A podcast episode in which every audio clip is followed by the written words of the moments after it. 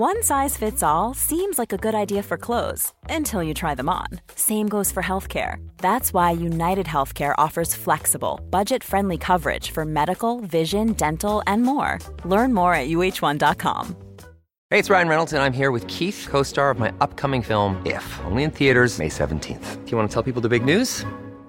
All right, I'll do it. Sign up now and you'll get unlimited for $15 a month in six months of Paramount Plus Essential Plan on us. Mintmobile.com slash switch. Upfront payment of $45 equivalent to $15 per month. Unlimited over 40 gigabytes per month. Face lower speeds. Videos at 480p. Active Mint customers by 531.24 get six months of Paramount Plus Essential Plan. Auto renews after six months. Offer ends May 31st, 2024. Separate Paramount Plus registration required. Terms and conditions apply if rated PG.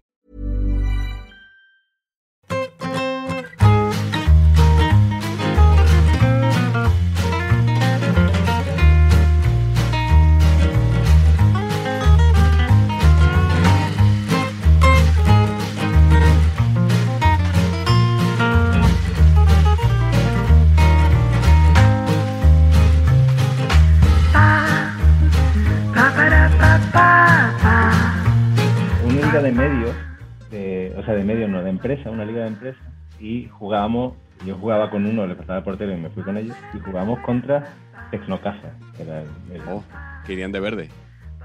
eh, de blanco con corbata, jugaban con corbata.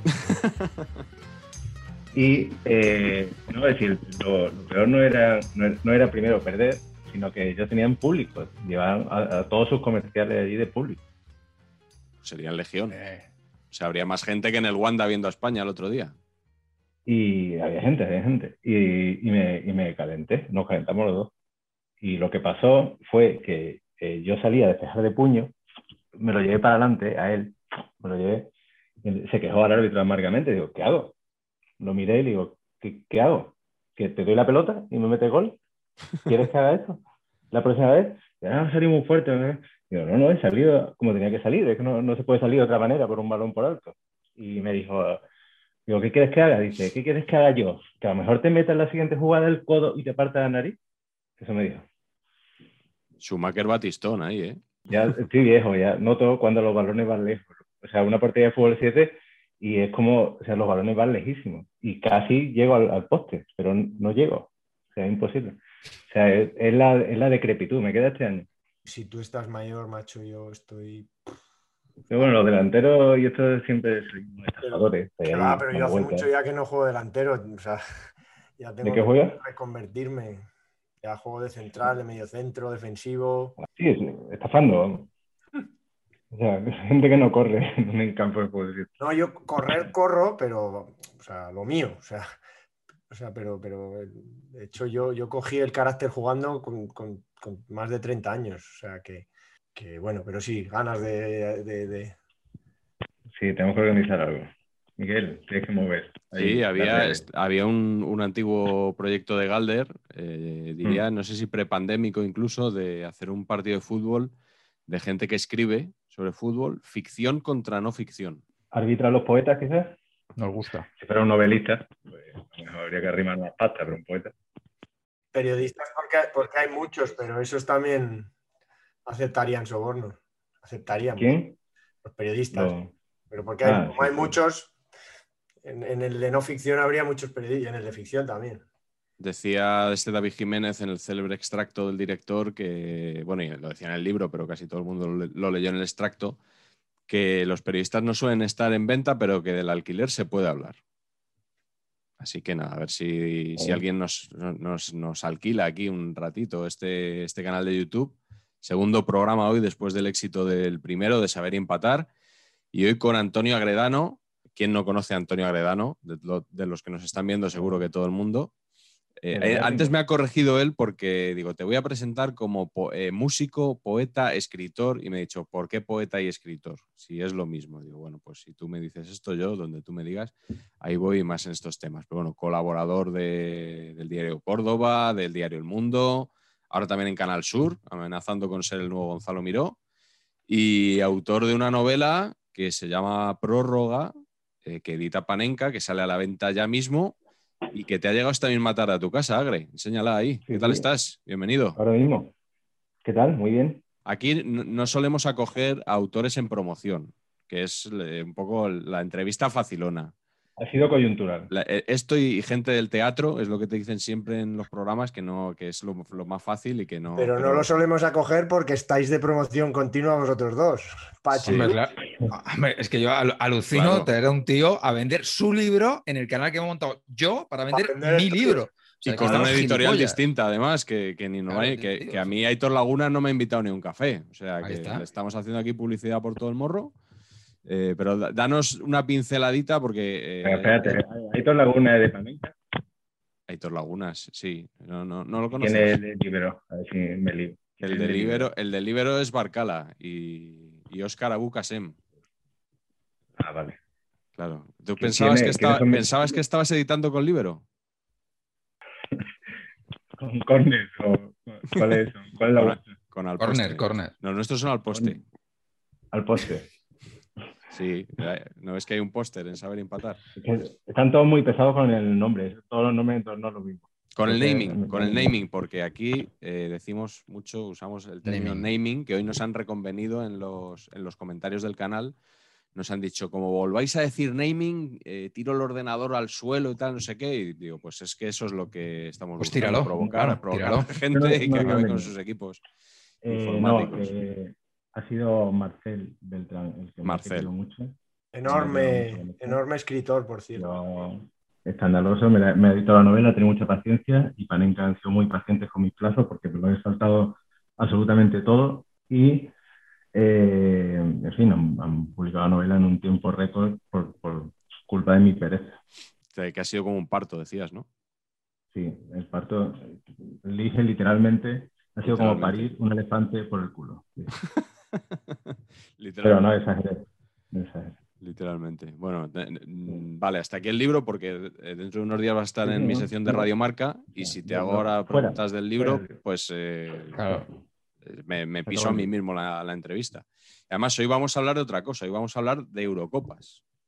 Ha empezado la Eurocopa hace unos días.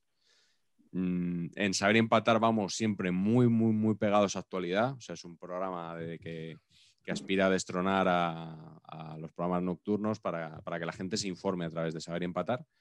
Y entonces vamos a dedicarle el programa de hoy a, a la Eurocopa. Pero antes tengo que dar acuse de recibo de varias cosas que sucedieron en el primer programa. Eh, lo primero, una fe de errores, mm, que es que dijimos que Murillo, Ander Murillo, era lateral y era central, como nos han dicho varios amigos, especialmente del Athletic. ¿Por qué dije yo que era, centra- que era lateral? No lo sé, pero creo que es que en mi cabeza lo mezclé con Felipe Guréndez. Porque, o sea, si os acordáis, dije, Segurola se metía mucho con él y tal. Yo creo que se metía con, con los dos, con Felipe. Murillo y con Felipe. Y que yo en mi cabeza me pasó como con Zoran Niegus y Versálico, que pensaba que eran la misma persona y, y no. O sea, Murillo eh, es apellido de, como de central, ¿no? Sí, pero que poco endeble. Murillo. Central de mitad de un lateral no se puede, no se puede llamar en todo caso, bajito. Vale, pues buena regla mnemotécnica. A partir de ahora no se me va a olvidar que un Murillo es un, es un central. Sí.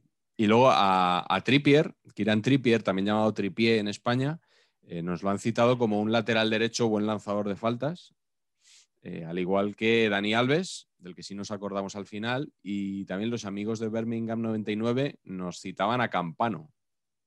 Eh, se han acordado mucho de Okunowo, debo decir que es quizá de los jugadores que no mencionamos, ha sido el más nombrado, Okunowo, y nos han dicho también, y esto yo lo había, lo había olvidado por completo, que Esquerdiña, aquel jugador que pasó por el Zaragoza, que falleció eh, hace unos años, tuvo un problema cardíaco y, y falleció. Sobre todo, yo tengo que decir que aunque mm, hay seguidores que han dicho que Santi Urquiaga, han protestado por Santi Urquiaga, yo les digo que Santi Urquiaga en el español no era igual que Santi Urquiaga en el Athletic de Bilbao. Que, que ya era malo en el Athletic. ¿eh? O sea, claro. eh, Pero eso quedó muy claro, ¿eh? Yo te vi y no lo conocía y quedó claro, ¿eh? Yo cuando vi el, el programa quedó claro. Pues ha habido. Ha habido- Bueno, para certificar que quedó claro, me voy a tomar un bitter cash de lata grande. Oh, no sepáis. es- Para eso es una provocación, un bitter tope. Antonio. Sí, por cierto, Urquiaga, Urquiaga, y aquí enlazamos con el tema de hoy, marcó un penalti en la Eurocopa 84, en, el partido en la tanda contra Dinamarca, que es mi primer recuerdo de una Eurocopa. eh, Francia 84 y en concreto aquella tanda de penaltis, porque yo en mi cabeza he mezclado, eh, aparte de a Murillo y a Felipe Guréndez, eh, yo siempre había tenido la impresión de que habíamos ganado, a, habíamos eliminado a Dinamarca y luego en semifinales a Alemania con el gol de Maceda. Y eso es un error. Eh, Maceda fue gol en fase de grupos y luego en la tanda en la que marcó Urquiaga. ¿Cuál es el primer recuerdo que tenéis eh, vosotros de una, de una Eurocopa, Agre? Yo tengo que advertir que soy un hombre sin memoria. Y entonces mi, el pasado, se lo decía a Miguel cuando me dijo que participara, para mí el pasado es como en- cuando en Mortadelo y Filemón se pelean, que es como una nube donde salen brazos y... Esa, esa es mi cabeza, cada vez que intento recordar cosas, porque tengo muy mala memoria, verdad, muy, o sea, tengo un problema con la memoria. Entonces se me mezclan muchas cosas y aunque he hecho las tareas y he estado estudiando un poco, se me ha olvidado.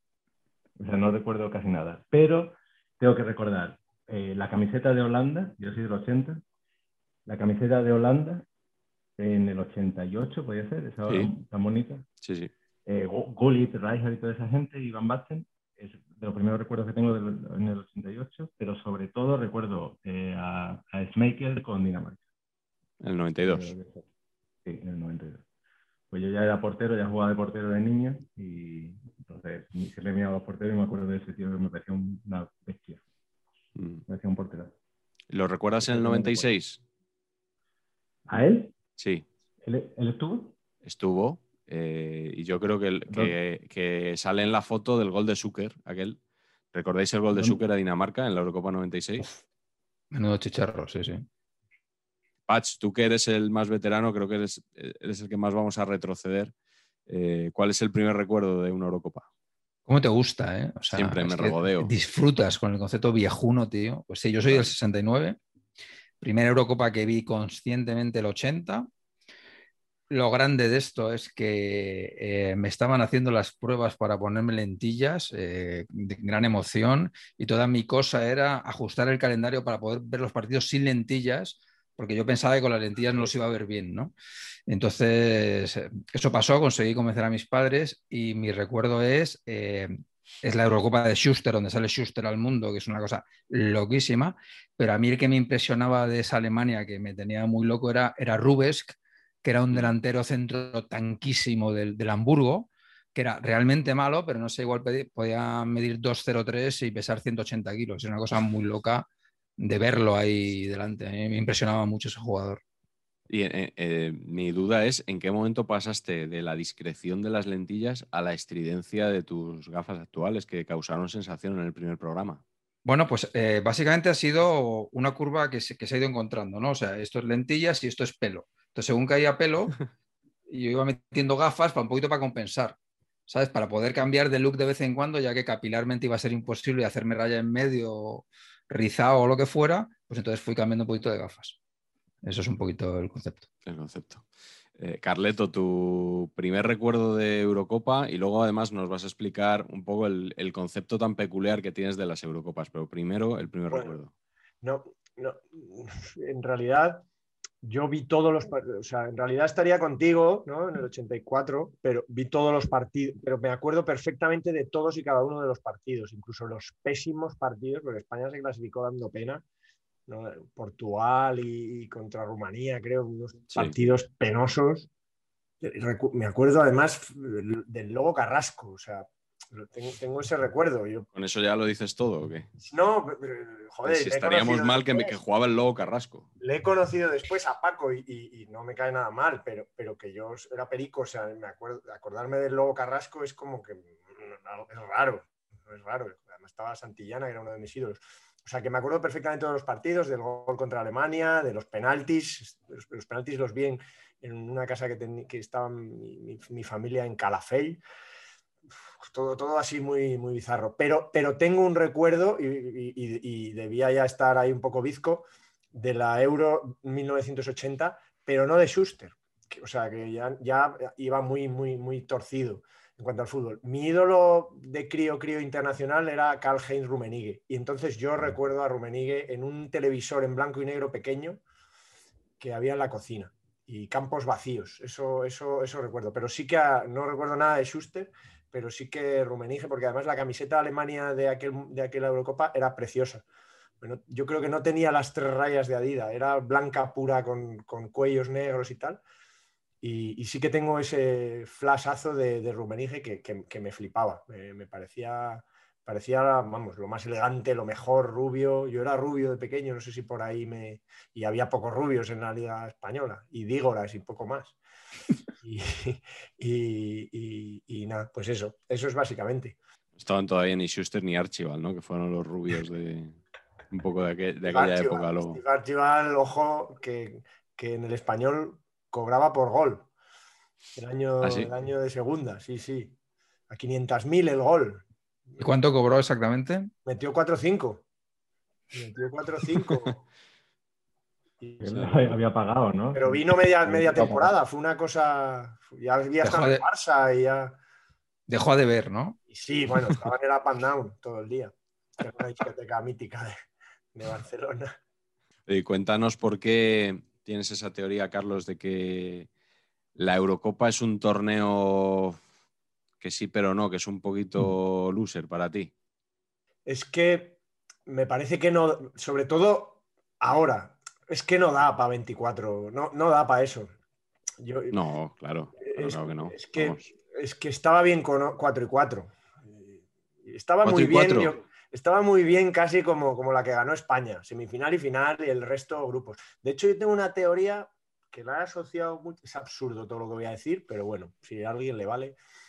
Eh, me pasa con, con, esto, de evolución del fútbol, hacia que cada vez las, las, fases clasificatorias son más cortas y más fáciles y las fases finales son más amplias y más largas.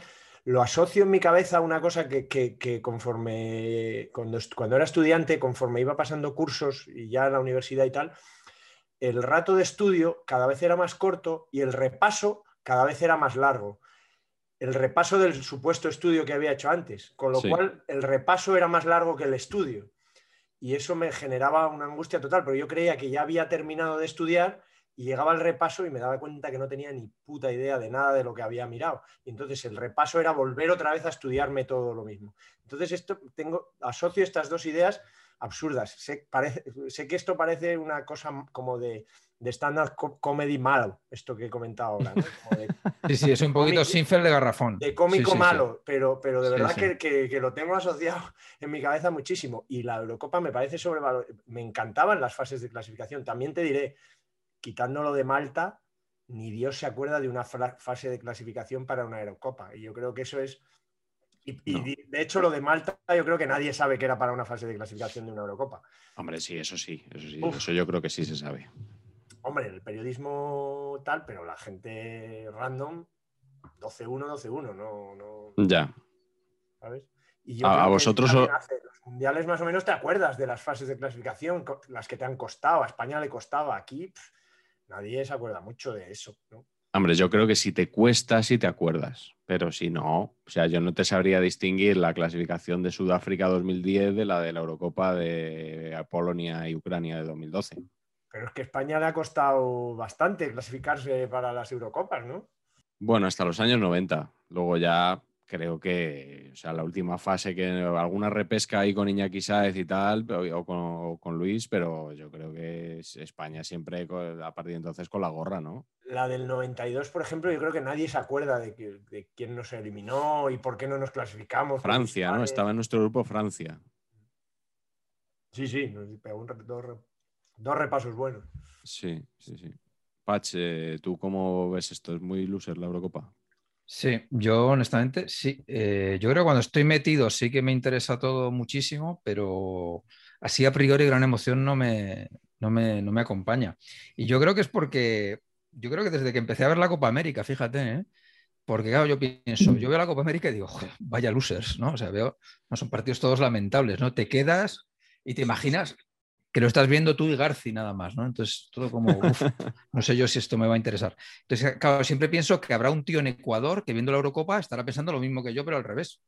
Y estará diciendo, vaya, luz, vaya luserismo de torneo que es la Eurocopa, con, con naciones absolutamente absurdas. Y pues a mí me cuesta, me cuesta engancharme, ¿qué queréis que os diga? Y si me preguntas ahora, dime los 24 equipos que participan en este torneo, no lo sé. de verdad que no lo sé. O sea, me he encontrado con naciones que, que soy incapaz ahora mismo de decir un listado. Vamos, Sí, sí. si queréis jugamos a eso, pero yo o sea, no. No, No no, porque tened en cuenta que la Eurocopa ya ha empezado hace una semana casi.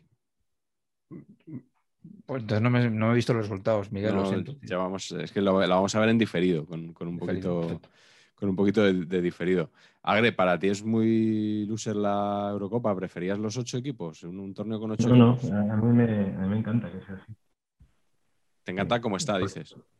Sí, sí, me gusta que haya muchos equipos en una fase final. Mm, Me, me divierte, me parece que, que da lugar a, a la sorpresa y después sobre todo que ahora mismo hay un montón de jugadores de, de países que parecen un poco competitivos a nivel selección que están jugando en, en equipos de primera línea, ¿no? Entonces la cosa ha cambiado. Antes, ¿no? Antes cuando era la Grandes Ligas y solo jugaban jugadores del entorno, pero ahora mismo eh, mira Pandes ahí con Macedonia y ese Sí. tipo de, de jugadores Macedonia que del norte. Del norte. del norte, sí. Y, y a mí me, a mí me, a mí me encanta que, que estén estos equipos ahí, que compitan y, y que, que las selecciones llamadas a hacer algo grande se, se arrastren y sufran contra equipos como Macedonia, Eslovaquia o, o ese tipo O Gales, de ¿no? que fue un poco la, fue la, bueno, fue la revelación de la, de la última Eurocopa que O- llegó a semifinales. Islandia, ¿no? Ahora, no, ahora nos flipamos con Islandia. Islandia. Islandia no, no hubiera tenido nunca acceso a esto eh, si no se hubiera ampliado un poco el, el cupo de selecciones. A mí me, a mí me, a mí me parece guay. A mí la, el elitismo este de, de, de eso, de 8, 16, me aburre. O sea, es la Superliga. Todos tenemos a Florentino en la cabeza. O sea, todos tenemos un Florentino en la cabeza, también en selección. Y no, ahí tiene Pues que yo, yo la Super Eurocopa sí la veo, ¿eh? La Super Eurocopa me parecería bien, ¿eh? La Superliga Lo mismo, estamos hablando de lo Super. Eurocopa. Todo bien. O sea, ocho selecciones, Francia, Italia, Inglaterra, Alemania está. y está España. No, aquí no, es- no está España, la España futura. Y sí, a mí no, a mí, me- a mí me gusta, a mí me gusta esa democratización de, de- de la, del, del fútbol y de la miseria y de, de la torpeza. Me parece que además siempre teniendo a De Gea de portero puede pasar cualquier cosa. Hombre, mucho más emocionante todo. Mm. A mí me gustaba la Sí. Eurocopa con 16, me parecía que era la, la justa medida. O sea, los ocho partidos de hace de, de los años 80, me parece que, o sea, es que eran, eran Eurocopas de 15 partidos. Que ahora empieza la Eurocopa un viernes y el domingo ya se han jugado 15 partidos y no ha debutado todavía la mitad de los equipos, ¿no? Mm, mi problema con las 24 selecciones no es que haya 24 selecciones, sino que se eliminen solo a 8 en la primera fase. Es que estás jugando dos semanas para eliminar a 8 selecciones que ya sabes además que, van a, se van a eliminar. O sea, lo que le pasó a Albania en, en la Eurocopa anterior, ¿no? Entonces yo creo que si no hubiera octavos de final sería mucho más atractivo el torneo. Pero bueno, como ya se sabe que hay que jugar partidos, partidos y partidos, pues, pues bueno. ¿Cuál es el mejor recuerdo que tenéis de una Eurocopa, Patch? El mejor. eh, yo, eh, yo tengo uno random, eh, bastante random, tengo que decir, pero tiene que ver un poquito también con cómo me pasa a mí el fútbol, ¿no? Que muchas veces el fútbol es, eh, para mí, el, el- el- el intentar no cagarla, ¿no? O sea, intentar no perder, intentar tal. Y para mí eso fue Belsué, eh, cogiendo un balón y yendo a la tanda de penaltis en el 96, que yo cuando vi a Belsué, eh, di- di- dije, pero Dios mío, pero ¿por qué, ¿por qué Belsué? O sea, ¿qué necesidad hay? Y chico, fue tan tranquilo el tío, puso el balón en el punto de penalti, tiró flojito a, entre el medio y el lado, una cosa, pero muy aseada, y salió sin darse importancia. Y para mí, desde entonces, Alberto Belsué es superhéroe. Porque Siempre simplemente me, me relajó de, ostras, han acertado. No te- yo no tenía razón, han acertado, qué maravilla. Me flipó eso, ese momento, Con ese sí. pelo que tenía un pelo como de gente normal. correcto. Como, como de labriego, en realidad. Belsué, estamos hablando del el, no- De Tecnocasa. Gente de Tecnocasa. Jugaba, jugaba con corbata verde también. Que el otro día nos recordaban, Belsué era el que le quitaba el puesto a Cafú en el Zaragoza. Correcto. Siempre hay mucha, muchos recelos cuando va a tirar un lateral, un penalti, y en este, en este caso además un lateral derecho, que el otro día convinimos que era el estrato más bajo en, en el fútbol, No sé si por, por detrás del portero o no, o eso ya ni lo considero. Eso será otro melón que abriremos otro día. En, en absoluto. Pero, pero sí, Comparar a un lateral siempre- con un portero, siempre está el típico que no te pega nada que vaya entre los cinco lanzadores y suele ser uno que luego lo tira bien. Sí. El otro día, el otro día en Villarreal, igual. ¿Cómo fue el chaval ese que salió? No me acuerdo. Un chaval que salió eh, dos minutos antes. ¿cómo, era? Raba. ¿Cómo se llama? Raba. Raba. ¿Este por, por qué le saca ahora? Tacatá. Y para adentro como un, como un cañón. Es gente, pero, pero ver el SUE es que tú le ves y dices, hostia, pero es que este, si es que cuando centra no llega al área con dificultad, que diría García. Entonces, eh, no sé. Eh, pero soy muy fan, ¿eh? Ojo, Belsue me parecía, me pareció un lateral muy bueno, ¿eh? A mí me gustaba mucho.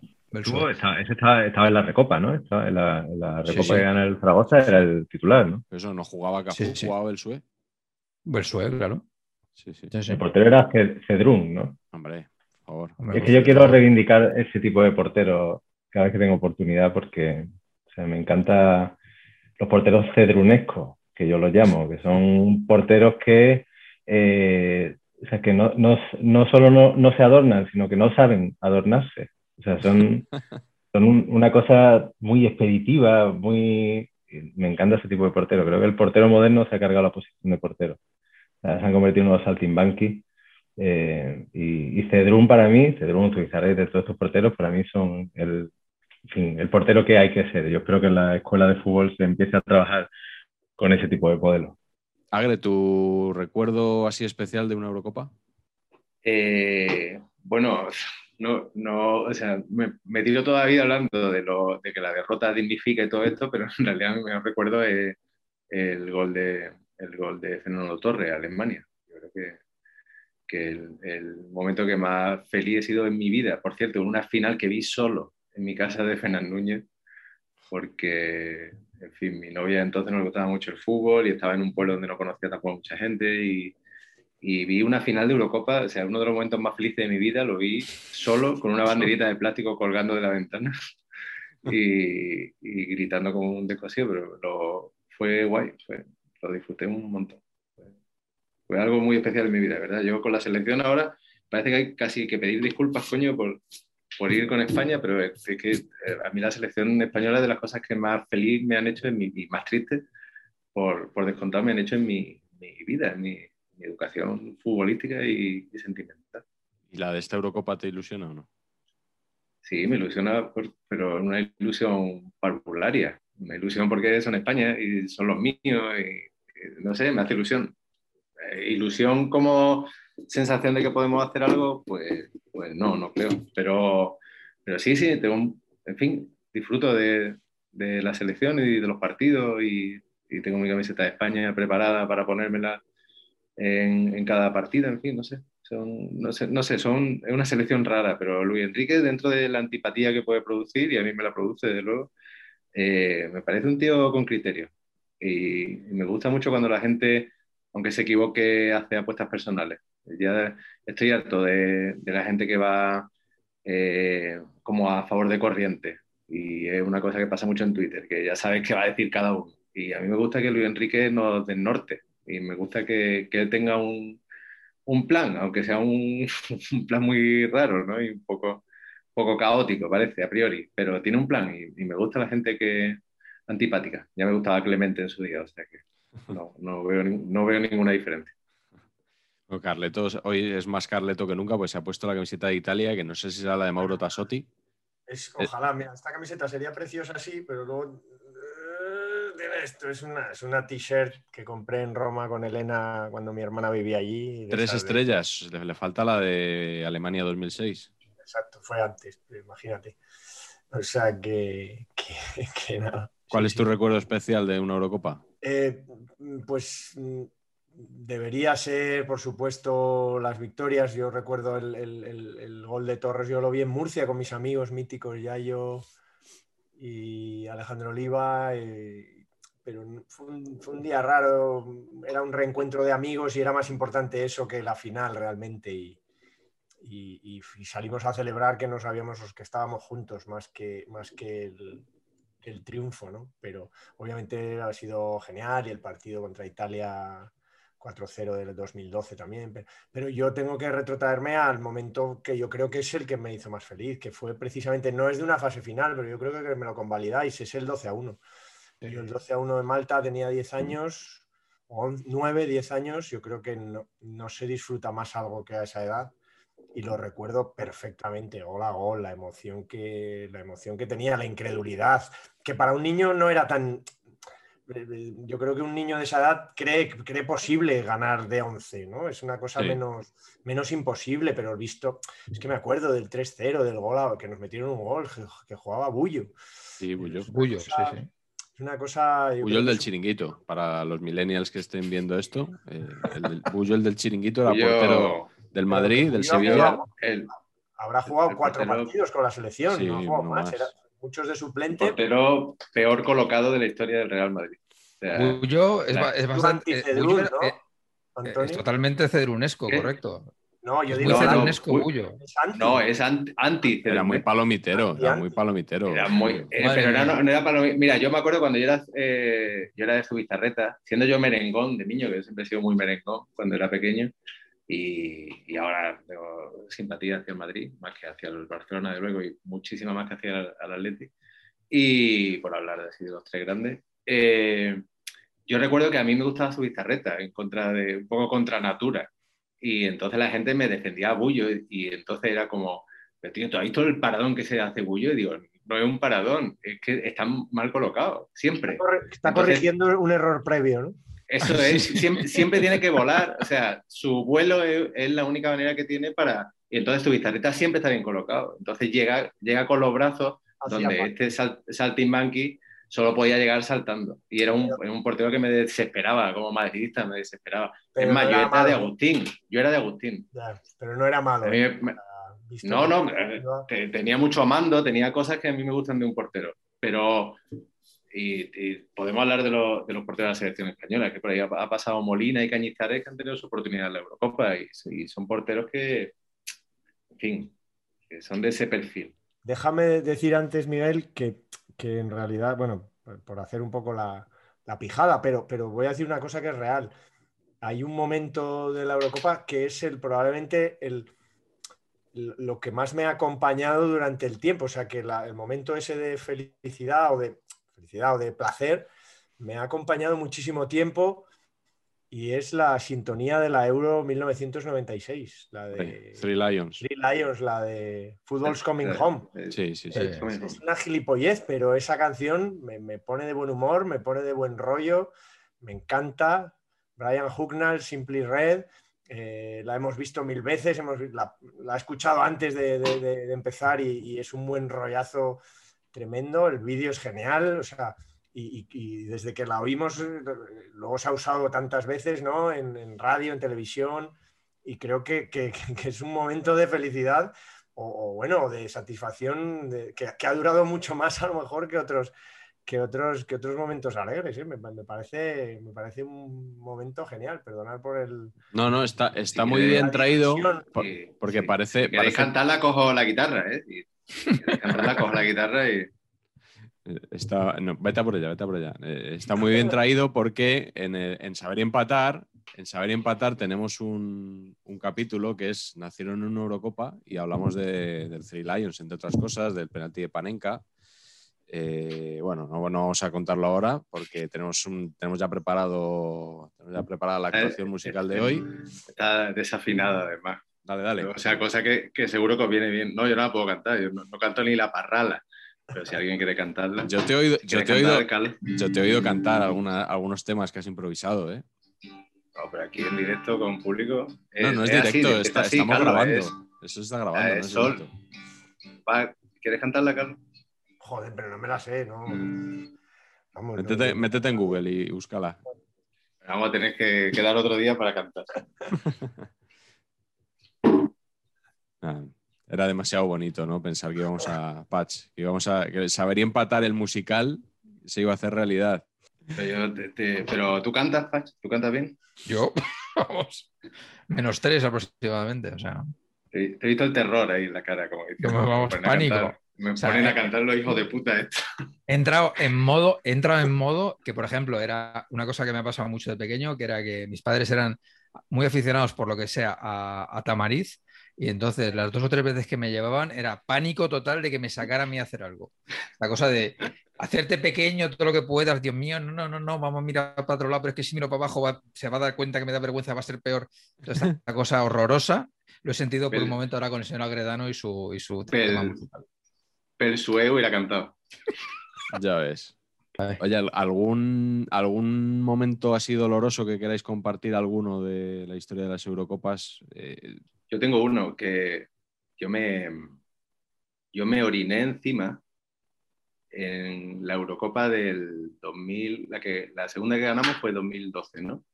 bueno, la Sí. la terce- esa es la tercera. Si cuentas Esa, la del perdón, la- 64. la- la- la- sin contar la de 64, la, la- la segunda que yo vi en el 2012, me, después de un partido de la selección, que no recuerdo cuál, Literalmente. me- sí, sí, me meé en, en- en la plaza, eh, en una plaza que se llama, eh, joder, no me acuerdo, una plaza muy céntrica de Málaga, había una, una caixa ahí y, y estaba súper borracho, fui después de ver el partido, una victoria, no me acuerdo qué partido era, y me, me oriné encima, sacando dinero en, en la caixa a la, no sé, era por la tarde, estaba llena la, la plaza.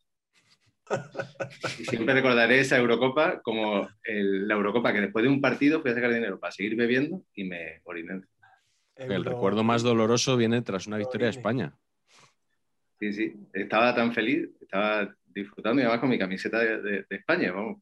Y, te- y me, me hice pipí encima, no sé qué me pasó, estaba, me estaba No, no te meando, lo- y había cola, no, no sé qué pasó, pero No te lo supero, pero trato de igualártelo. eh, de crío viendo la gran evasión, de crío 5, 6, 7 años.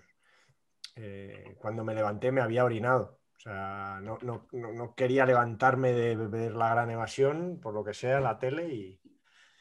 Así que sé lo que sí, sientes. yo tenía esa sensación, era como que quería sacar dinero, quería ver el partido y me- había cola, algo pasó. Yo, yo tenía 32 años ya. Y Pero para que yo lo entienda, ¿esto es un product placement de Tena Lady o algo así? Porque, o sea, no estoy entendiendo No, esto. no, no, me- es que no, no, había, eh, de verdad, es difícil explicarlo, pero fue, de- es que yo iba, siempre me acuerdo de, tu- porque iba con la camiseta de la selección española. O sea, es que me acuerdo de como esa historia de un hombre adulto sacando dinero y haciéndose pipí encima, no podía aguantar. Historia de un pis. Y recuerdo estar con la selección, 2012. Patch, ¿tú en qué película o partido te has orinado encima? Pues estoy intentando pensar, pero así a priori no. Eh, Nunca en algún una- concierto, seguro. Todo, No, todo hombre no. se mea encima alguna vez en su vida. No, no, no, no, no, no. Y, y si queréis la explicación, es una historia un poquito truculenta, ¿eh? Eh, pero en un momento dado voy. Pero es que cuando era pequeño, eh, en una playa, yo creo que eran, me parece que eran Matalascañas, eh, con mis primos, eh, me puse, me puse, salí de la playa, me sequé, me puse el pantalón vaquero sin bañador y al subir la cremallera, crack, se enganchó en sálvase a la parte. Imaginaros eh, el dolor, o sea, histórico. Una de mis peores Entonces. Vino un, doc- vino un doctor, amigo de, la- de mis tíos, entonces me recordaron fue, el fue ¿Eh? pene o testículo, pene o testículo. creo. Pene, pene, pene, pene. Pene, oh. Lugo. Raca, raca, raca, me recortaron el alrededor y entonces em, así empezaron a hacer así, no sé qué, y en un momento que estaba distraído hizo el médico, raca. Bum. Entonces empezó a, sang- empezó a sangrar como tal y lo que sucedió con eso es que claro, luego un pues, cuerpo cavernoso, claro. un desastre total y me dolía un huevo al orinar, pero muchísimo me dolía, entonces aguantaba mogollón, y entonces por eso no tengo ganas, porque tengo una vejiga gigante de esos momentos en los que de pequeño estiré ahí lo, lo que fuera, el, el depósito, y entonces nunca, nunca tengo ganas así atómicas, entonces no tengo una, una experiencia. Ben Stiller en algo pasa con Mary, ¿no le pasó también? Sí. Sí, Sí. sí, pero fue el huevo, ¿no? En- Ahí fue. Pray for patch, ¿eh? Y ahí, No, no, estoy ahora mismo durísimo. he cruzado las piernas, ¿eh? Durísimo. Y luego, y luego, y no solo eso, luego la humillación de generaciones y generaciones de sobrinos y de primos pequeños de oye, ponte calzoncillo, no seas como Antonio que se pilló la colita. ¿Sabéis? Y eso es un drama pues, muy importante, muy importante. Es increíble que esté aquí con vosotros ahora, simplemente os digo esto. que estés contando esto. Sí, sí, sí, sí. Yo, yo tengo una, pero claro, la, la gente se va a creer que me pasó a mí. Porque voy a decir, yo conozco una persona. Un amigo. Ya, claro. La gente se va a creer que me pasó a mí. Voy a contarlo. voy a, eh, a ver, es una- eh, al lado de lo vuestro es nada. Eh, es una persona que se hizo pis en su casa porque estaba esperando para ver a Monchito. O sea, la actuación de Monchito, ¿sabéis? El entre amigos este que hacía José Luis Moreno. Era muy gracioso, Monchito. ¿eh? Claro, iba a salir ya Monchito. Era primero Monchito, Era luego Macario gracioso. y luego Rockefeller. El- Pero el primero era Monchito. Y, Gol. y Y estaba- Doña y- Rogelia. Doña Rogelia. No, pero ese era de Mari Carmen y su muñeco. Claro. Estás Ah, sí, cruzando. sí, sí, Claro. sí, no, no, estoy haciendo Por ahí favor, un, esto es Marvel y, pues un, y un DC. Avengers, un, un Avengers de ventrílocuo. Claro, claro. Entonces, por ver a Monchito, pues, pues se, hizo, se hizo pis encima. Esta persona que no puedo decir quién es. Es más parecido a lo mío de no acabar la película para Sí. no dejar que no, no querer levantarte, ver, estar viendo algo y no darte cuenta de que te has meado. No, no he vuelto a ver Evasión no Victoria, ¿no? Esa era la peli en la que te me La gran, la gran evasión. Ah, perdón, es, que no, no, he, no he vuelto a ver Evasión y Victoria de, de adulto. Solo la vi de niño y no la he visto de adulto. Me da miedo. ¿Te da miedo? Pues, No, pues que no te dé, ¿eh? A mí me parece, que, que, que claro, es yo soy peliculón. un- Soy un Sí, de ella, de esa peli, pero me parece que Sí, lo aguanta sé, lo sé. fenomenal. Y que Sí. tiene todo el sentido y que, que Stallone de portero tiene todo el sentido. Está perfectamente justificado. La gente se ríe. Stallone de portero, está justificado. Está magnífico. Sí, sí, sí, sí. portero y incluso el fútbol está rodado con, con cierta dignidad y que, y que el hecho de que esté ambientado en los años 40 permite que, que haya que, que el fútbol sea un poco vasto. O sea, que- Por cierto, que me compré el otro día, espérate, Vamos a, cu- vamos a cubrirle. Momentos musicales. la primera novela de Silvestre Stallone me la encontré en, en un mercado de viejo. Madre mía, pero qué. Sí, Ah. un euro. Me, me la encontré por allí. Es que no, vamos, no la he abierto, me la compré allí en Oh. una librería de. qué bueno. digo, primera novela de Silvestre Stallone. Primera, pero, pero tiene más. Eh, bueno, quizá primera y el último, a lo mejor ahí comparto trayectoria literaria con él. Mi primera y última novela. Claro. yo- ¿Qué día sale prórroga, por cierto? Eh, ya salió, ¿no? 16 de junio. ¿Ha salido o no? Ah, eh, Sí, salió ayer. Salió ayer. Ayer salió, ¿no? Estaba así. Estaba Para ahí. los del podcast salió hace. Sale, salió Ya, hace- ya podéis ir a comprarla a, vuestro, a vuestra es. librería preferida. Eso es. Eh, de todas maneras, yo eh, recuerdo eh, con mucha tristeza la Eurocopa de, la de Portugal. Esa la recuerdo. Cuando nos la ganó 2004. Portugal nos quedamos fuera. Sí, esa, esa, esa la recuerdo bastante tristeza. Tenía muy mala pinta esa selección, con ese señor de gorra calada. Claro, es que- Y, y es la, la selección era, era rara, ¿eh? Que, que, el- que, que- que es un hombre que, no sé, Jaburu, ¿no? Eh, Guru, que, Iñaki Saez. que el triste era, o sea, la tristeza la transmitía un poco él, O sea, con toda mi Mm. admiración para un gran futbolista y, y, bueno, un tipo que ha estado ahí en la federación con los chavales y tal, pero él era un poco esa, esa nos, transmi- nos transmitía eso, ¿no? Lo de la gorra de Iñaki Saez, ¿qué sentido tenía? Lo de llevar gorra 24 horas. Era rapero, quizás. A lo mejor eh, su rollo era violadores del verso, no sé qué se escucha. Creo que era Roberto Palomar que escribió que la llevaba como a rosca, puesta a rosca. Sí, la tenía caladita, eh. la tenía embutida. ¿No tenemos Ese- momentos tristes o qué, Miguel? ¿Tú no tienes momentos tristes o qué? Momentos tristes, hombre, pues sí, es verdad, yo no he dicho el mío. Ni Patch, Patch ha hablado de su huevo, de su, perdón, de su... Bueno, claro, es que hemos empezado a hablar aquí ¿Te parece, de, poco, de- te parece poco triste? A mí me parece eso más triste. Yo, Claro, digo uno rápido, yo digo uno rápido. Yo, yo de crío, aparte de Perico, era muy de la quinta del buitre. Y la Euro, la, la Euro 88, además que yo para mí era la primera vez que veía ganar a la selección el primer partido de un torneo. Ganamos 3-2 a Dinamarca, me acuerdo de ese partido perfectamente. Mm. Y fue una decepción, y además con la quinta del buitre, todos, creo que estaban todos en aquella Eurocopa.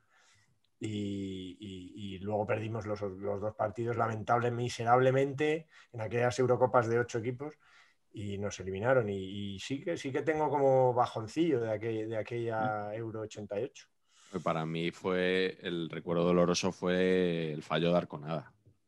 Mm. Arconada es que era el ídolo de, de todos los niños y diría que de- también de alguno un poquito mayor. Y que después del torneo que hizo, que era un porterazo, tuviera ese fallo tan tonto en la final. O sea, muy, muy doloroso, muy doloroso.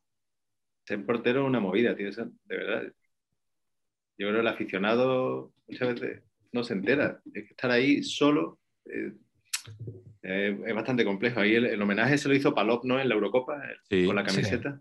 Sí, sí. Ese homenaje, ese recuerdo bonito, ¿no? Ahí de cómo resartir a un, a un compañero que, que, eso, que le pasó lo que tú dices, ¿no? Es que, eh, es que hay mucha responsabilidad para un portero y, y aunque tú eh, trabajes, entrenes y, me pasa con De Gea, ¿eh? yo me meto mucho con De Gea, pero, pero coño, después cuando tú lo ves en, en, liga regularmente no es un portero, es un buen portero, un portero de una calidad incuestionable, pero pero en fin, es complejo, tío. Sí, es que es el, te diría que es el único jugador que tiene responsabilidad real. Los demás. No colegiada, ¿no? Sí. Pueden, mm. de hecho, solo tiene responsabilidad.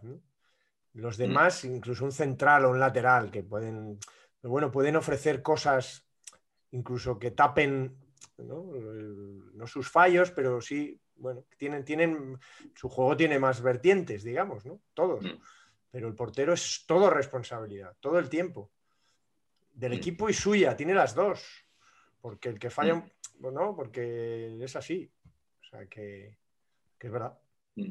¿Qué internacionales eurocoperos os resulta increíble que estuvieran en una lista para una fase final? ¿Raúl Bravo? Bueno, no sé. En el Córdoba funcionó bien, ¿no? Pero para ir con España no lo Eurocopa igual. Con él, con él subimos a primera parte del gol de Uli Dávila en Las Palmas es de, de Raúl Bravo. Algo hace en un centro, no recuerdo. Sí, sí, Raúl Bravo funcionó muy bien en el Córdoba. O sea, muy bien. Acabamos séptimo. El único que ha ascendido siendo séptimo, ¿no? El Córdoba. Sí, sí. Imagino. Sí, sí, yo, yo creo que nunca ha pasado eso. Pero, pero en general, eh, aquella de Iñaki Saez eh, con Raúl Bravo y unos cuantos más. Ahí estaba, ¿estaba Gemes? No, Gemes no estaba ahí. Gemes en la Euro 2000 estaba. En la 2000 de titular, además. Sí, sí, de titular con Camacho. Eh, pero sí, Raúl Bravo yo creo que de los jugadores que más me, me sorprendió que estuvieran en ese... Tampoco hizo un temporadón en el Madrid. Yo no recuerdo a Raúl Bravo en ningún momento destacar en el Madrid. Imagínate para llevarlo a una Eurocopa. Yo es que cuando, cuando pienso, a ver, me he hecho un escáner esta mañana de, eh, plantillas de España a ver cuál me cantaba. Me cantan tres y todos laterales, con lo cual mm, mal, ¿no? Pero es que lo que soy incapaz es de entender el contexto. Por lo que dice Antonio ahora, yo no me acuerdo que lateral izquierdo bueno había mejor que, la, Raúl Bravo en aquel momento. No me acuerdo que, por qué fue Raúl Bravo. Sí que me acuerdo de Raúl Bravo que tuvo cinco minutos buenos en el Madrid, que parecía que iba a ser algo. Eh, pero luego nada. Y mis tres laterales que saco, igual los destrozo a todos los demás, eh, son Otero. Oterito. Otero. Jorge Ole, 96.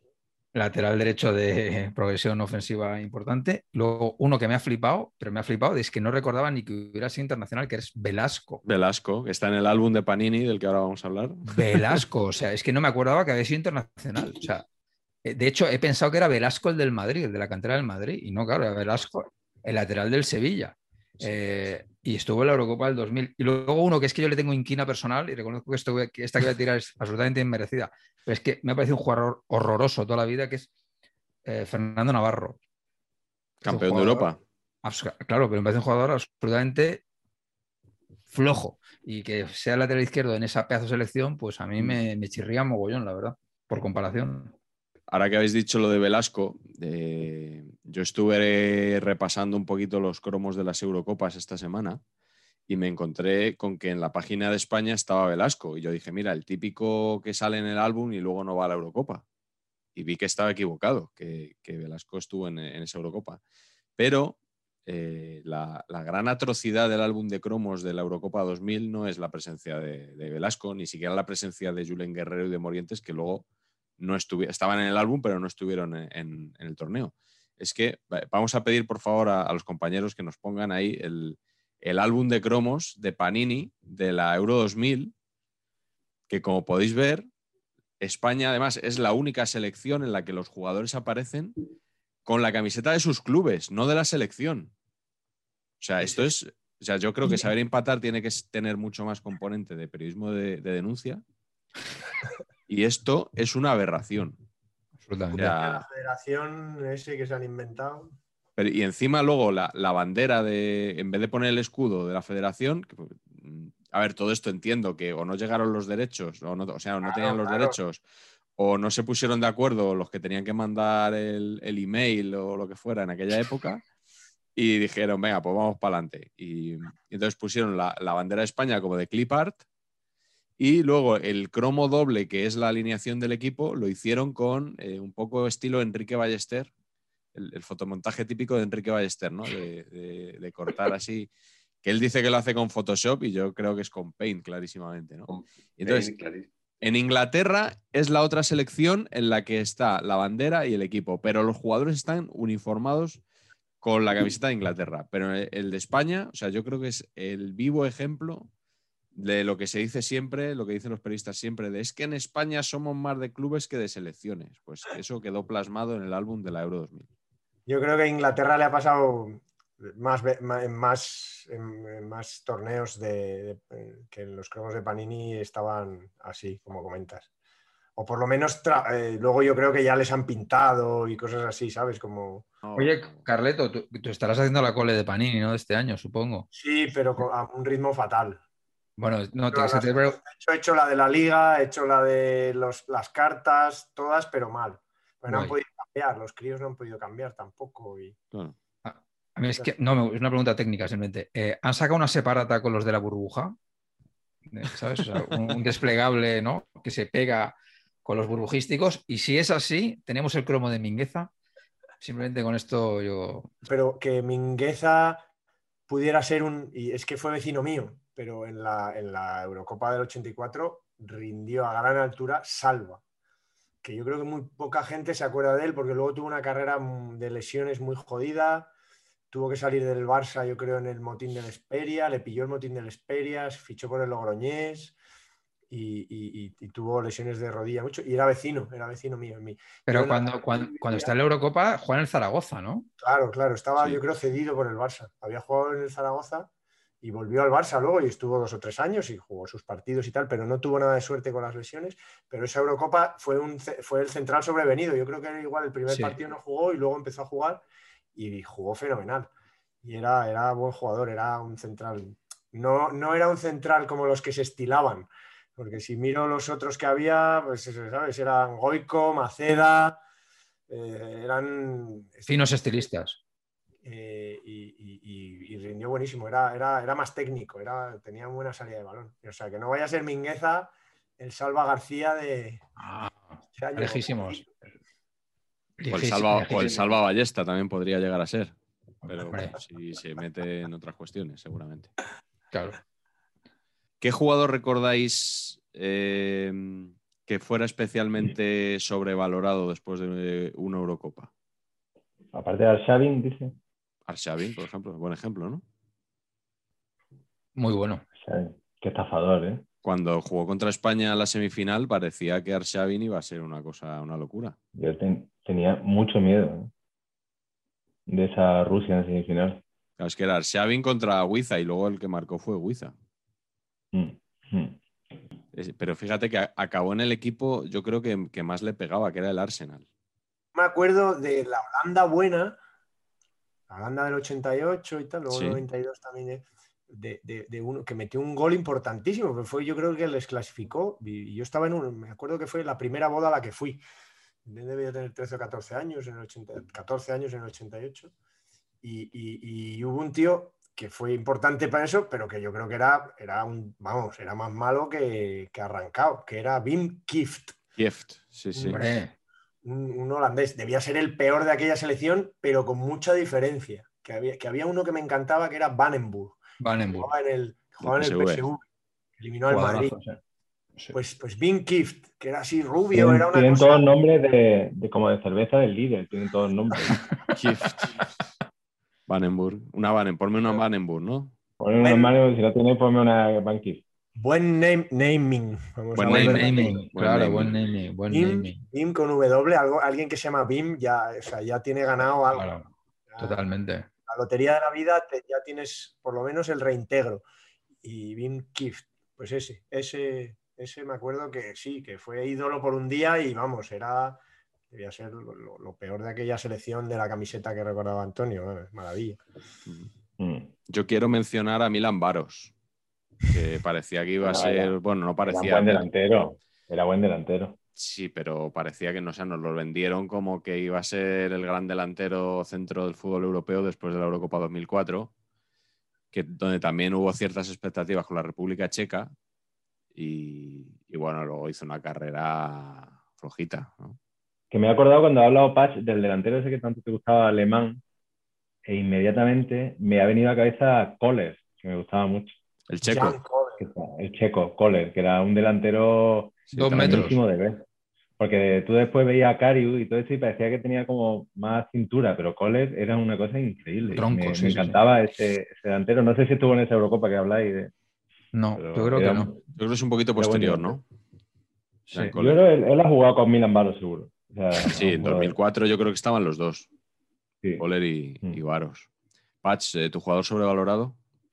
Eh, yo es que creo que veo tú Milan Baros y subo a toda la República Checa entera. Eh, Puede ser, ¿no? puede ser. Sí, Sí, sí. Aquel finito del Liverpool, ¿cómo se llama? Berger. Berger, Patrick, Patrick Berger. Berger, Sí. Babel, Radek Babel. Babel. Madre mía, Babel. Es que de verdad. ¿Quién era el portero? ¿Era Kou- Kouba? ¿Era Kouba, el que fichó. Kouba. Bueno, Kouba en el Kouba, que 96 fichó el era. Kouba, en el, en el 2004 yo creo que ya no estaba Kouba. Ya, estaba Ce- Ceja ahí ya. Pero ahí en- Check, ha- ya estaba Check, sí. han robado mucho la República Checa, ¿eh? Han robado mucho. Y otro, Sí. otro, país, otro país que roba mucho en, en las Eurocopas es Portugal. Portugal siempre saca jugadores que, ¡ping! de repente, por ejemplo, uno, eh, muy fan, ¿eh? Fernando Couto. Couto Vale, hace Eurocopaza y, se- y lo ficha el Barça, ¿eh? Con, con- con- con gran éxito de crítica y público. Sí, ¿Y sí. qué dirección Víctor de Bahía. arte? Couto, qué dirección Víctor de arte, Bahía. ¿eh? Oh, Oye, bueno. de Fernando Couto, eh, Enrique Ballester estuvo un día en, en el rondo de invitado y entonces le preguntaron que qué le parecía. Había una polémica en el Barça con Coutinho. Entonces él, muy serio como es, dijo que Coutinho era el hijo de Fernando Couto. Entonces creo que no le acabaron de pillar la broma allí y estuvo como media hora más sin hablar. Y luego es que en una columna eh, la tituló, creo que era California, y entre paréntesis, eh, Coutinho es el hijo de Fernando Couto. Yo, Pues sí. yo hay, hay otro, eh, repasando un poco la historia de la Euro, hay un, eh, hay, hay un caso muy parecido a Hrubes. Yo creo que, que es el anterior a Hrubes, porque Alemania ha solido tener gigantones de eso, que era Dieter Müller, que yo creo que metió los dos goles de una final de la. De la. uh, o- Mira la chuleta, mira la chuleta. Sí, sí. de la... Claro, es que, es que la Euro 76 no hemos dicho que obviamente todo el panenquismo, ojo, ¿eh? eso Ahí, sí ahí. que. Ahí nace. Claro, Ojo. es la del penalti de Panenka. La del 72 la gana Alemania, Eso eh, es. que igual es la que, a la que te referías, ¿no? Lo hay, esos, esos goles. No, porque ahí estaba el Gerd, que era el Müller. Bueno, es que torpe. este Müller tal, que El Müller era- de Hacendado. Del, de- de- su equipo era el Kickers Offenbach, que es una cosa, Eh, un equipo. ¿eh? cercano al, al El Calcis Gena. Exacto, es, es de, es de ese estilo. ¿no? No, no. Kickers, Una marca de zapatos y, y- y Offenbach un, un- opereta, ¿no? Es una cosa. Bueno, en el, en mezcla- el Jena eh, jugó Enke, que leí hace poco la biografía, que no había leído, me la recomendó Sí, sí. Román. Y la, como mi libro, mi novela, no, por, no es por hacerme broma, que viene a colación, que mi novela habla de un portero y a la vez eh, me estaba leyendo la de Enke, que no había leído, la tenía ahí aplazada hace mucho tiempo y me acordé de lo del Jena. La de que es muy tremenda, ¿eh? Muy fan. Es un- es una maravilla. Espectacular el libro de, de Robert Enke. O sea, del- de, los me mejores ayudó, libros me ayudó a terminar la novela. La verdad es que esa lectura me, me pegó un empujón. Y, y- al revés, o sea, por ser un poco positivos también, ¿qué gran jugador descubristeis en una Eurocopa? Toldo, Toldo en la de, dos- 2000. la de 2000, imagino, ¿no? Sí, sí, Toldo 2000. Me parecía un portero que no había visto nunca un portero así. Tan, tan grande, pero tan, tan ligero, no sé, me, me- me impresionó. Ha habido varios, varios seguidores del Saber Empatar en Twitter que han hecho referencias a la semifinal Holanda-Italia de la Eurocopa 2000. Lo, lo voy a decir concretamente, Gustavo Nicodemus y César Grañena eh, nos han dicho, uno, que este es el mejor partido de selecciones que ha visto jamás, y otro que es el mejor 0-0 que ha visto en su vida. Eh, No sé si, lo- si, si lo recordáis así. Yo sí recuerdo que fue un partidazo y acabó 0-0. Al final se metió Italia en la final, en, de- en- en la tanda de penaltis, que creo que es la famosa de la cuchara de Totti, ¿no? El artículo de Enrique González, no sé si, si estoy hablando, si sabéis de lo que estoy hablando. No, Sí, la... no, pero me Sí, está sí. gustando mucho. Cucchiaio, ¿no? El Cucchiaio era. ¿eh? Eso. Cucchiaio, ¿no? No me atrevería. Mm. esta- teníamos que haber invitado a Cortina para, para pronunciarlo en italiano. Claro, eh, claro. historia de- del calcio. Mm. Sí. Sí, sí. Bueno, yo, eh, Patch, tú en el, en, en el libro En Saber Empatar descubriste a Schuster, que, Sí. que, que, bueno, que ya has hablado antes de, de cómo apareció en esa Eurocopa del 80. Eh, en la del 84 hay un jugador del que- al que yo no vi jugar. ¿eh? Yo vi la Eurocopa 84, pero no vi todos los partidos. Y hay un jugador que siempre me ha llamado la atención, que todo el que le vio jugar aquel torneo habla maravillas de él, y que fuera de ese torneo, la verdad que nunca he oído nada, que es Fernando Chalana, Hombre, eh, extremo por portugués. Qué bigote. Jugadorazo. Sí, habladme de él porque estoy muy intrigado por este jugador que dicen que hizo un torneo impresionante, Hombre. pero todo lo que he oído de él, que es muy bueno, se circunscribe al Euro 84. Sí, es cierto. Es que fútbol portugués, cuidado, los clubes portugueses, por no volver a Oporto. De todas Ni formas, a, ni a Vigo. yo queda iba, a cerca. decir, yo iba a decir que si hay un jugador que yo creo que vimos en algún momento, porque no se veía tanto la, la liga italiana y tal, es Platini en el 84. O sea, Platini en el Sí, sí, 84 Es, es nivel, nivel Maradona. O sea, es nivel número uno del mundo. O sea, me da la sensación, creo, vamos. Y además futbolista que me encantaba por, por- por cómo jugaba y eh, no sé, o sea, era, era parejo y a la vez era, era un 9. O sea, metía goles y encima era organizador. Era una que- que- de eso que ya casi no existe, ¿no?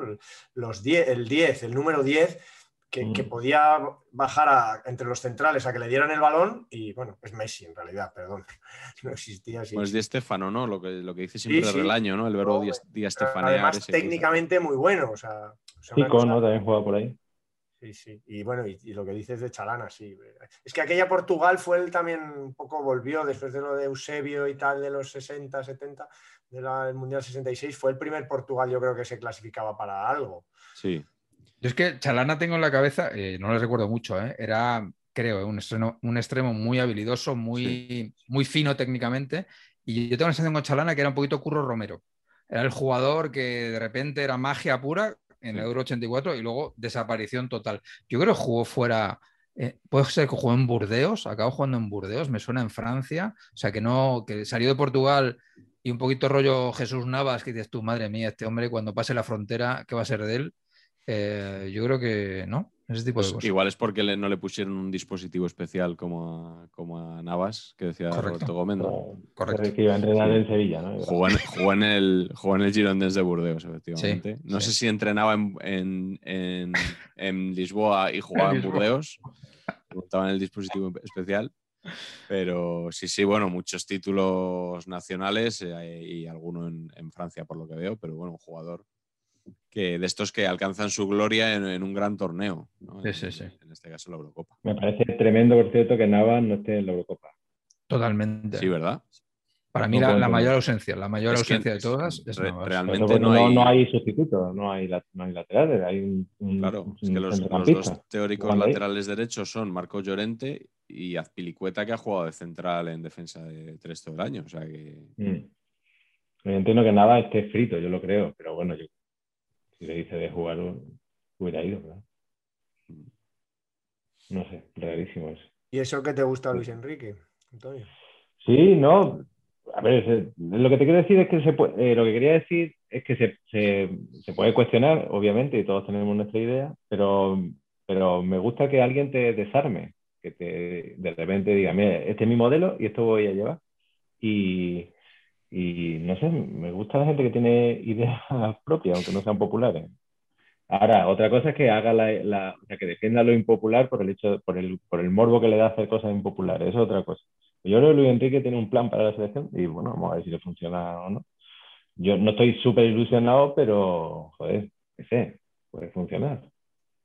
Yo me voy a, me voy a repetir de, que yo creo que ya lo saben Miguel y, y, y Patch, que lo dije en otro, en otro foro, pero estoy muy de acuerdo con lo que escribió Alfredo Relaño sobre Luis Enrique.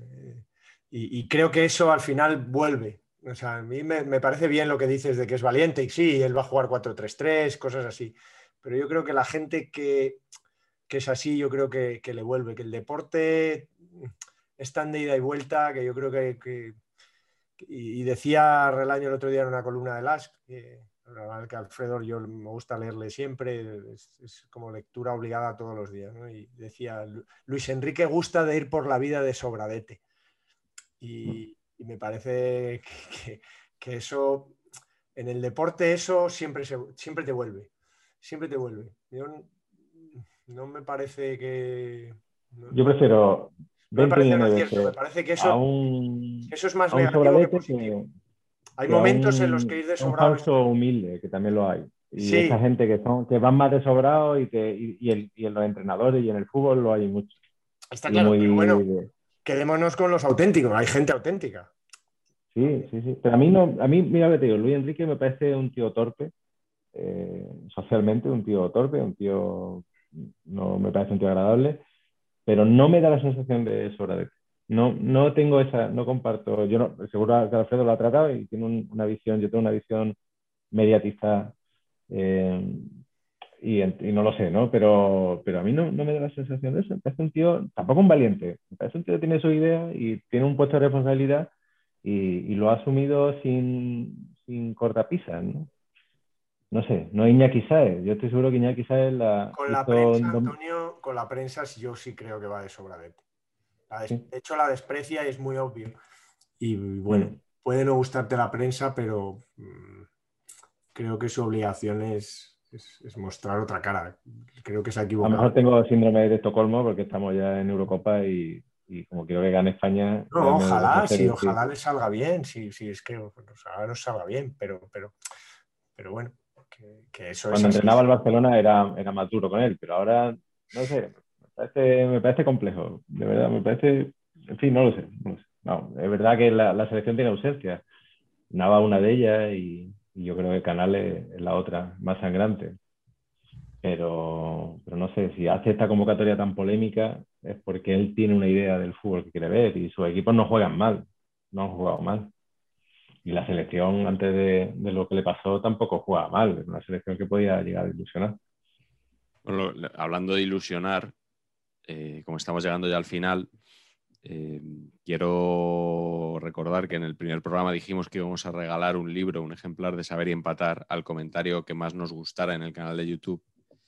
Y no hay ninguna duda de que el comentario que más nos ha gustado ha sido, ha, habido un gran nivel de comentarios, pero el de Manu González Martínez nos, ha sido un comentario que nos ha enriquecido porque nos ha hecho saber que Paqui, el lateral alicantino del que hablamos en el primer programa, Paquibeza, tiene una rotonda a su nombre en Alicante, en su ciudad. Él es campeón olímpico, aunque no jugara ni un minuto, creo. Y entonces le, dedicaron una glorieta llamada Glorieta Deportista Paquibeza. Qué guay. entonces, esta, información, esta información, como se dice ahora, nos ha volado la cabeza, literalmente.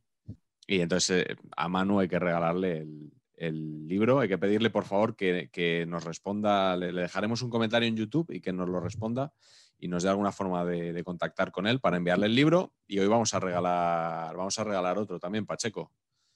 ¿Te parece bien, no? Que regalemos, estamos que lo, que lo tiramos.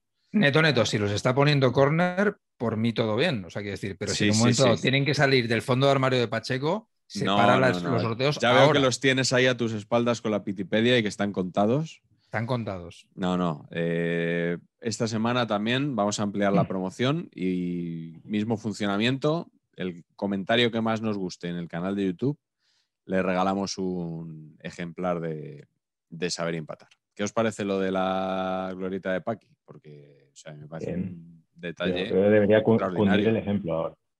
Me gusta mucho que se aclare que es deportista. Y no futbolista, sería bonito. Pero, por ejemplo, polígono industrial, polígono industrial lateral, Raúl Bravo. Eh, me, han- me han dicho. Que podríamos empezar ya como. Ma- madridista Raúl Bravo sería Madridista muy Raúl Bravo. Por ejemplo, Luis Enrique, que juega en el Madrid y en el Barça, ¿qué le pondrían? ¿no? Un asturiano. punto limpio. Un punto limpio. Seleccionador Luis Enrique, ¿no? Avenida Seleccionador Luis Enrique. Eh, me han dicho que en el, en el Levante español, que es una expresión que les molesta mucho porque no hay una cosa que sea el Levante así oficialmente. eh, pero bueno, como, como Marañón se ha enemistado con los de Vigo, pues yo voy a ver si me enemisto con, con los No. Onteniente también están. Es verdad que también, es que Marañón es muy Bien, polémico. ahora tú también, desde este momento ya también. Ontinyent, lo acabo de arreglar. Pero Bueno. esto, como. y Esto también lo ha explicado muy bien Relaño. Él, él- él cuando habla del, por ejemplo, del español pre-tal, lo pone con ñ. Con ñ. Hombre, claro. Él, si habla del español de 1968, a- pone español con ñ. Y si habla del de a partir del 97, que creo que fue cuando cambió, Ah. ya lo pone con NY. No, no me parece mal eso. O sea, que un teniente es exactamente igual.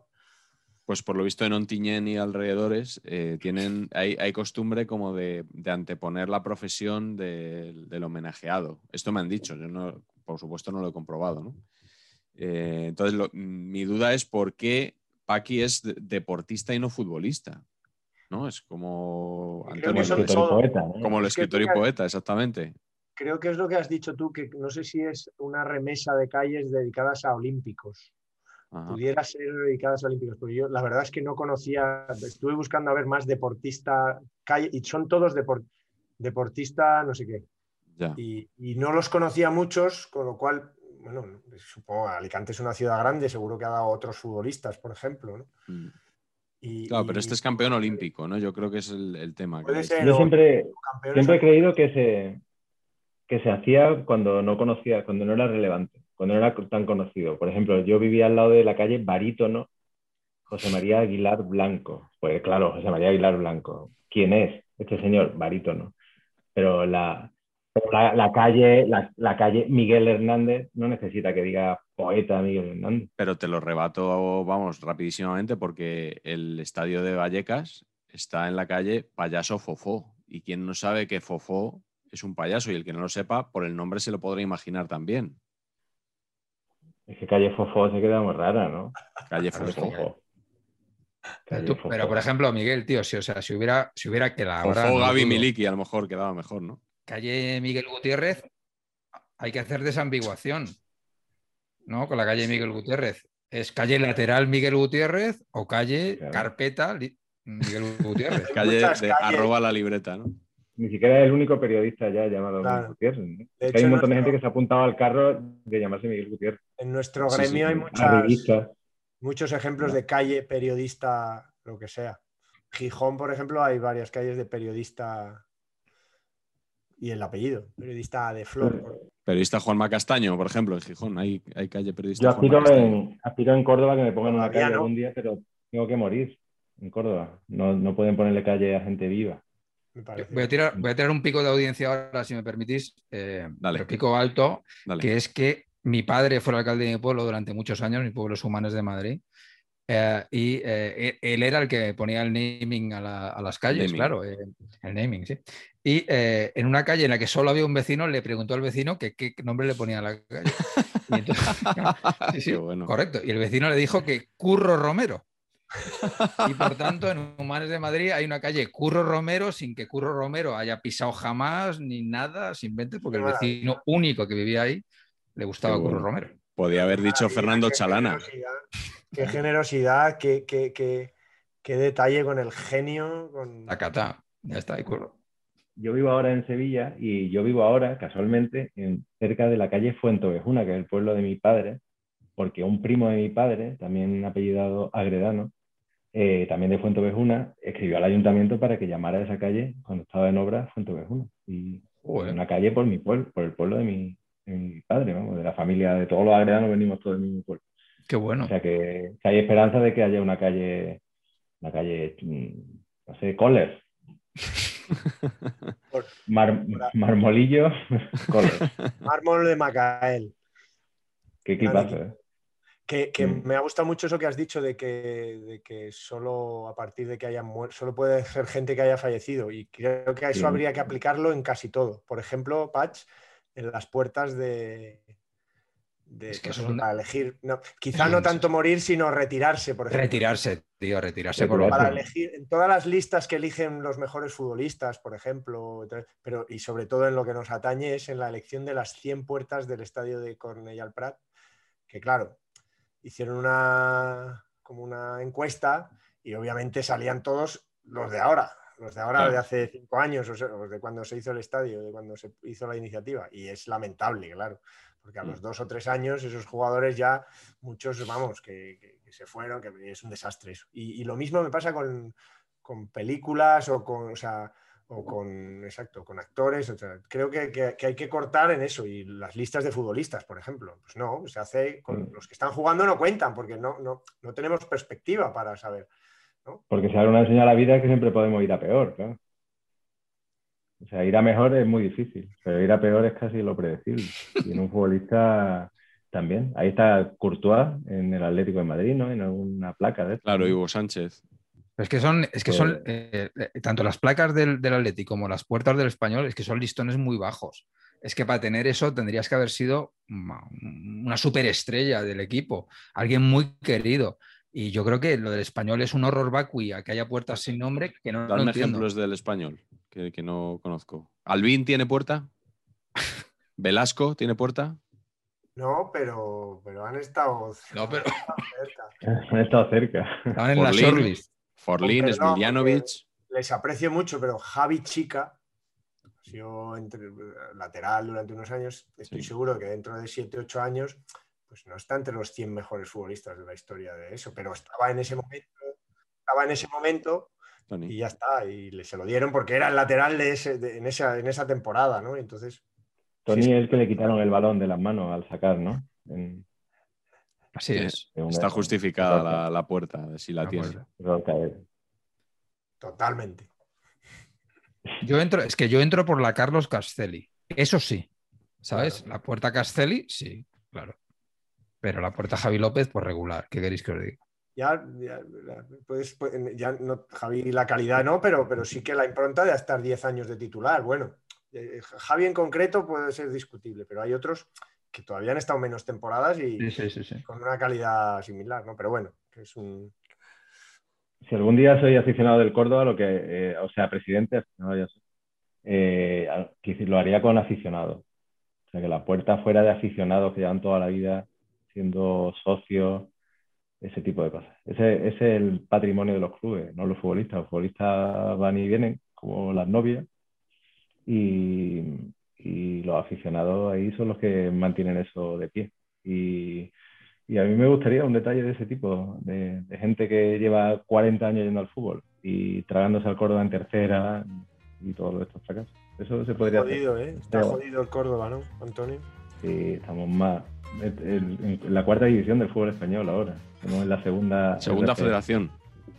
La culpa de. O sea, el Córdoba no lo ha hecho bien, pero solo a, a, un, a un tío como Lex Luthor, que es Rubiales, se le puede, se le puede ocurrir hacer una remodelación, una remodelación de segunda B en plena pandemia. Sí, O sea, es que yo no, no he podido ir al estadio, al, al sepelio de mi club. Mi club ha bajado, o sea, no solo no ha subido a segunda, sino que ha bajado un peldaño habiendo quedado sexto en la liga. ¿no? O sea, quiero decir, una, una campaña mala, pero es que ha bajado a, como si hubiera bajado a tercera división. Y no hemos podido ir, de jugado solos los chavales. Sexto de ¿Sí? 10. Eh, Sí. bueno, sí, no, pero o sea, estuvo Esa cerca, cosa. pero bueno, en fin. Sí, sí, pero una- que esa cosa Una absurda. cosa vamos. absurda, esto ha sido absurdo. Y, y con los filiales, que es un debate que algún día habría que tener en serio en el fútbol español, ¿qué hacemos con los filiales? Es que, eh, es que el Sevilla Atlético nos ha dejado fuera, el Betis son ese tipo de, cosas. Y solo a un tío como Rubiales se le puede ocurrir hacer esta remodelación en plena pandemia, que esto va a sepultar a muchos clubes, porque porque realmente la economía ya, ya son precarias en estos clubes, ahora con la pandemia son más precarias y si bajan una categoría estás condenándolo a la, a la desaparición. Y, y el Córdoba es una víctima más, ¿eh? no es la última. O sea, el Murcia está igual. El Rey creo, creo que ha bajado dos, o sea, está en quinta. Me parece una, una cosa que pasarán los años y hablaremos de, de esto que ha hecho este, este genio del mal. Saber empatar siempre con el fútbol modesto y siempre apoyando el periodismo de denuncia, como decíamos antes. Gracias, me, necesitaba desahogarme después de la temporada del color. Gracias por darme este espacio para, para, para llorar.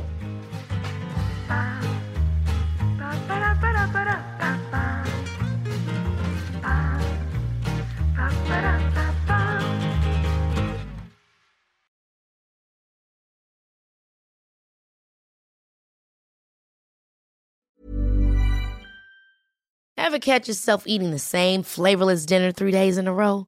Dreaming of something better? Well, HelloFresh is your guilt-free dream come true, baby. It's me, Kiki Palmer. Let's wake up those taste buds with hot, juicy pecan-crusted chicken or garlic butter shrimp scampi. Mm. Hello Fresh. Stop dreaming of all the delicious possibilities and dig in at HelloFresh.com. Let's get this dinner party started.